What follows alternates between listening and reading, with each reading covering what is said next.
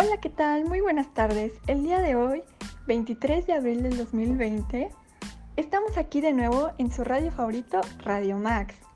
Hoy les daremos a conocer un tema muy importante, que es el software educativo, sus características, sus desventajas, sus ventajas y todo lo que lo engloba a él. Para ello, me acompañan mis compañeras Esmeralda, Valeria, Elizabeth, Alondra y una servidora, Tania. Así que comencemos.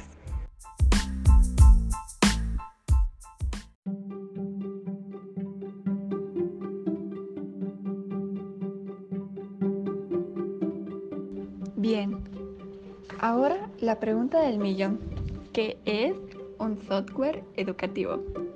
En estos momentos se preguntarán qué es un software educativo. Sin embargo, habrá otras personas que sabrán lo que es.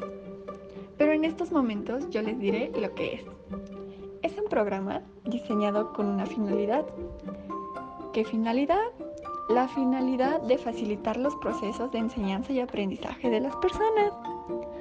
Un software educativo es una herramienta pedagógica.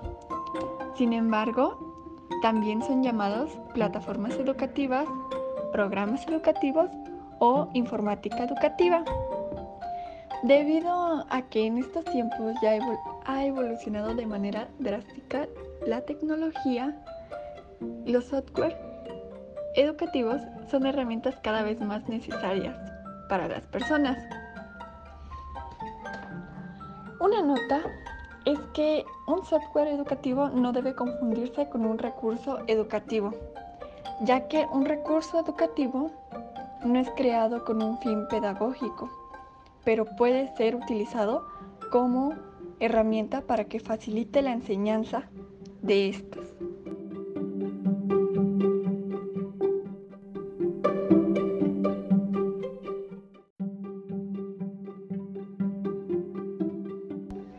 Ahora, ¿para qué sirve un software educativo? Bien, pues estos programas son creados para ofrecer un amplio número de funciones que ayuden a gestionar los diferentes departamentos que integran una academia o escuela u universidad. Estas cuentan con una base de datos en la que se puede almacenar toda la información necesaria de un personal administrativo o profesores, alumnos, incluso hasta padres. También se pueden asignar aulas, se pueden definir los grupos de alumnos y gestionar las matrículas. Incluso con un software académico podemos establecer y mejorar los canales de comunicación con padres, alumnos y profesores por igual. De acuerdo a un software educativo, este puede proporcionar un espacio integral que impulse el crecimiento de toda la institución y quienes hacen la vida en ella.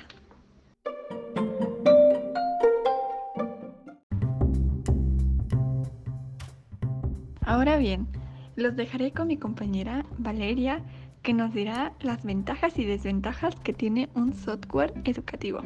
Adelante, Valeria.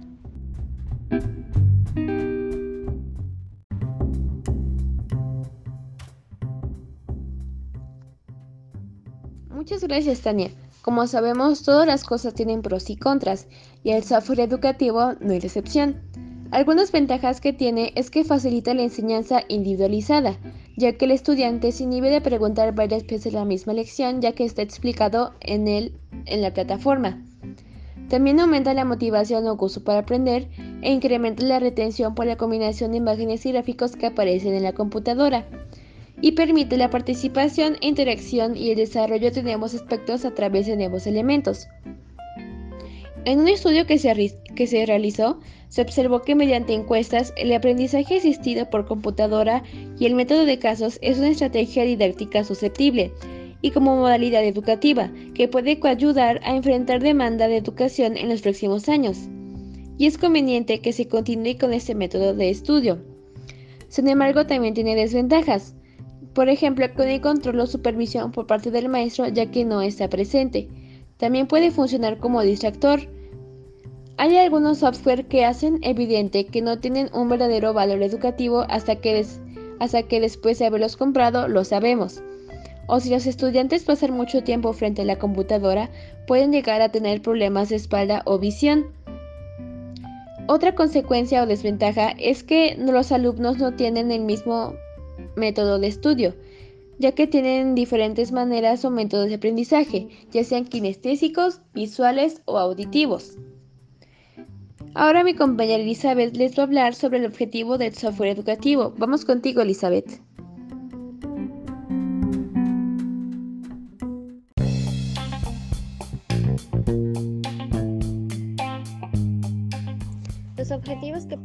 Software educativos principalmente es que quieren facilitar una herramienta de software libre. De esta manera, promoviendo la creación de software educativo, favorece la fabricación de material didáctico multimedia, generando una cultura educativa constructiva. También quiere fomentar el club de profesores comprometidos con la educación pública. Los software educativos abren la educación para interactuar dinámicamente con los alumnos para facilitar la, comprensión de las asignaturas. Hay software educativos donde su función puede variar dependiendo de su profesor y su organización.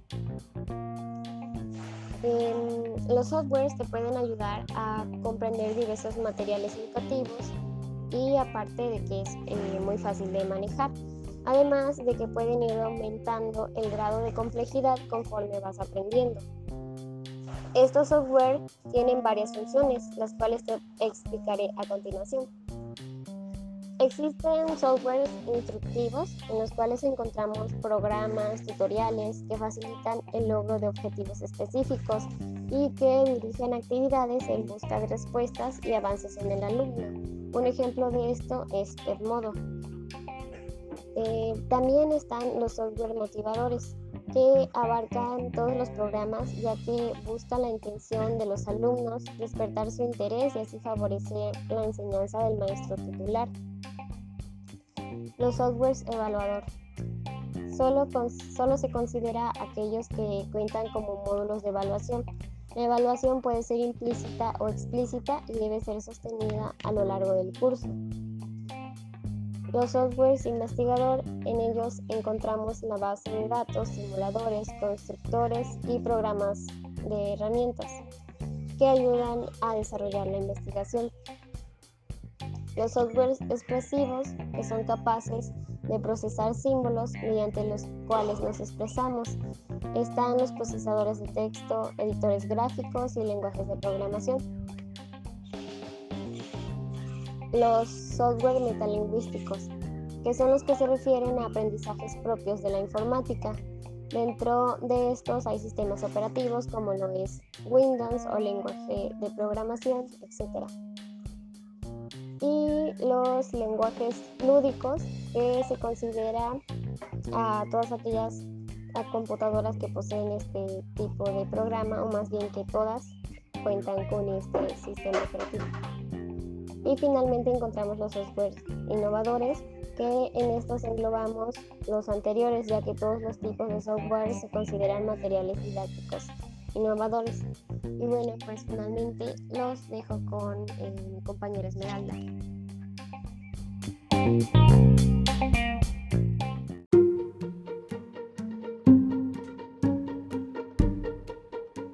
características tiene un software educativo? Para que este sea considerado un software educativo debe cumplir con una serie de características. Algunas de ellas son el ser usado en cualquier materia, Quiero decir que el software educativo es capaz de poder ser usado en cualquier materia, ya que te facilita habilidades y desarrolla nuevos conocimientos de cualquier materia. Es una herramienta necesaria, o sea, se puede decir que se trata de una herramienta interactiva. Es capaz de desarrollar actividades y tratar de comunicarse con nosotros a través de interacción. Tiene la capacidad de adaptarse a las necesidades de los alumnos y las características de estos incluyen la edad, el curso escolar o las capacidades individuales de estos. Por ello, quiere decir que es para cualquier edad y pues se adapta a cualquier, a cualquier tipo de persona, alumno, edad y grado.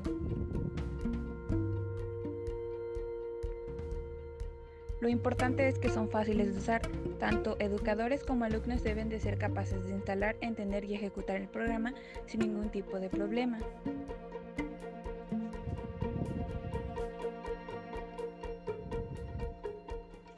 Según la finalidad del software educativo, este puede tener una naturaleza más directiva o por el contrario más constructivista, en el que el alumno crea sus propias conclusiones o conocimientos. El alumno va a ir desarrollando nuevas capacidades, habilidades y, se, y se le será una ayuda para lo que es difícil en cualquier materia. Para esto existen diferentes de software o diferentes categorías por decir así. Alguna de ellas es la resolución de problemas. La primera categoría hace referencia a los programas especialmente creados para fomentar la capacidad de resolución de problemas. Para ello, el alumno deberá seguir una serie de secuencias a realizar cierta clase de ejercicios que le proporcionan las herramientas necesarias para la resolución de un, enigma. A lo largo de este proceso, el alumno elabora hipótesis, conjeturas o supuestos que tendrá que comprobar para así resolver el enigma o conflicto planteado. El ejercicio y la práctica. Se le presenta a un alumno una serie de ejercicios o tareas en los que, en los que tras su realización se proporciona una retroalimentación acerca de cómo se ha realizado la ejecución por parte de la otra persona. Mediante estos ejercicios, donde se interactúa, se trabaja y se pone en marcha los conocimientos. Y la simulación. Estos programas ofrecen la posibilidad de recrear entornos o situaciones en las que el alumno puede interaccionar y que no son posibles recrear en el contexto académico, o hacerlo supondría en este demasiado elevado. Es capaz de salir de las fronteras normales y aplicar conocimientos de una forma divertida. El cuarto es el tutorial. El objetivo es la transmisión de conocimientos entre el programa que actúa como educador y el alumno, mediante una serie de pautas parecidas a las de un profesor que se encuentra en clase. El programa ofrece una serie de explicaciones, ejercicios prácticos y retroalimentación de la ejecución del alumno. Esto es muy parecido a una clase normal y de hecho también te enseña muy bien y de una manera divertida. El quinto es el juego. En los juegos instruccionales, el objetivo es incrementar la, motivación del alumno mediante la implementación de pruebas con recompensas. Con ello se puede mantener la atención y aumentar el interés por la materia. Para ello pueden tener diversas funciones o usos. Alguna de ellas sería la innovación, puesto que estos programas tienen la capacidad de estar en constante evolución lo que supone una innovación en los procesos de enseñanza. Es informativo. Es la práctica de enseñanza que más cantidad de información puede albergar y transmitir al alumno. Es motivador. Gracias a la variedad de posibilidades que ofrecen estos programas, los alumnos se sienten más motivados y atraídos a la hora de descubrirlas. Es mucho más fácil, es más comprensible y se tiene motivación para estudiarlo, además de que se entiende mejor. La instrucción. La plataforma tiene la capacidad de explicar cualquier tipo de contenido, ya sea de manera explícita o mediante la elaboración de juegos o actividades. Por eso ya es mencionado que es una parte divertida y que te construye en tus conocimientos. Expresión. El software educativo supone una plataforma ideal para potenciar la expresividad de los alumnos, los cuales pueden aportar su propio punto de vista de los conocimientos y compartirlo con el resto. La investigación. El alumno elabora sus propios procedimientos de investigación, así como las actividades que él puede realizar de simulación. Y el lúdico. El aprendizaje se entiende o interpreta como una actividad lúdica y divertida que esfuerza las ganas de aprender a los alumnos. Es una forma de no ser tan teóricos y podemos hacer actividades que implementen nuevos conocimientos, habilidades, de una forma divertida, sana y respetuosa. Eso es todo sobre las características y tipos de software educativo. Ahora los dijo con mi compañera Alondra.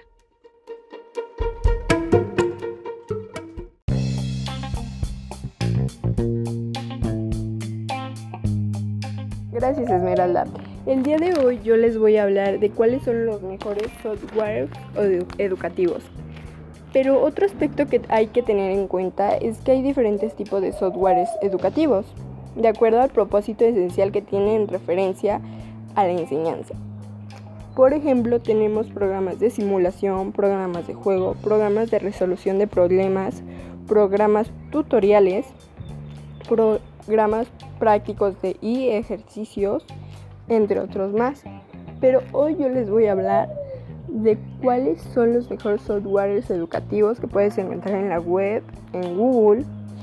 Algunos de ellos que traemos hoy, que traigo hoy es Educamos. Educamos se define a sí mismo como una gran un gran rompecabezas que puede adaptarse a las necesidades de cada escuela o academia. Lo destacable de este programa es que utiliza las ventajas de los recursos digitales para presentar una propuesta diferente en el mercado.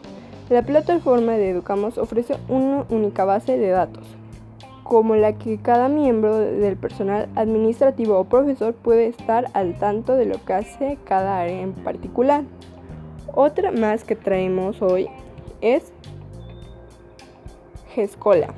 Hay que resaltar que GESCOLA es un software completamente online con el que se puede controlar y gestionar un centro de enseñanza Parte de su valor añadido es que es lo suficientemente flexible para ajustarse a las necesidades individuales de cada instituto.